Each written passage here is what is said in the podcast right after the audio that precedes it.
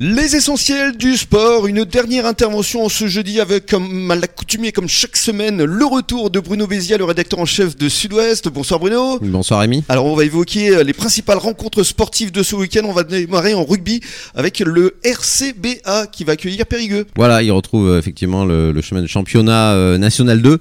Euh, le club d'Arcachon-la-Teste, il reçoit un poids lourd cette poule. Hein. C'est Périgueux. Périgueux, c'est pas facile. Périgueux. Voilà, Périgueux, effectivement. D'autant que euh, le RCB a eu deux défaites quand même assez sévères. Euh, ils viennent d'enchaîner euh, contre des leaders de cette poule, justement.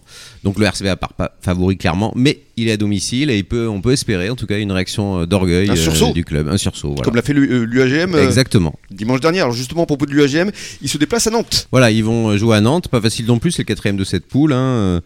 C'est un match difficile, mais effectivement, sur, le, voilà, sur la lancée de la, victoire euh, contre euh, Nafarroa, ça semble quand même possible. En tout cas, on peut, on peut l'espérer pour Gujan, euh, de façon à ce qu'ils puissent effectivement se sortir eux aussi de, la zone dangereuse. Cette zone dangereuse, comme on dit. Absolument.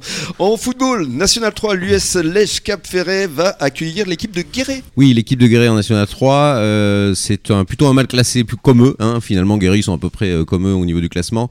Donc c'est une occasion effectivement pour Lèche d'enfin avoir une victoire. Hein. Ils ont eu pas mal le match nul dans le dernier et de prendre des points et remonter au classement. Euh, voilà. Euh, après la plutôt bonne performance samedi dernier, on va dire, qui était un nul contre une grosse équipe de, Poitiers de, Poitiers de, mm. cette poule. Mm. Donc là, on était en National 3, ça se passera samedi 10 euh, et en Régional 1, le FCBA lui va se déplacer à Tartas, ce sera dimanche. Voilà, dimanche, encore une occasion de prendre des points, hein, puisque en général, le FCBA fait pas de détails contre les équipes qui sont moins bien classées que lui.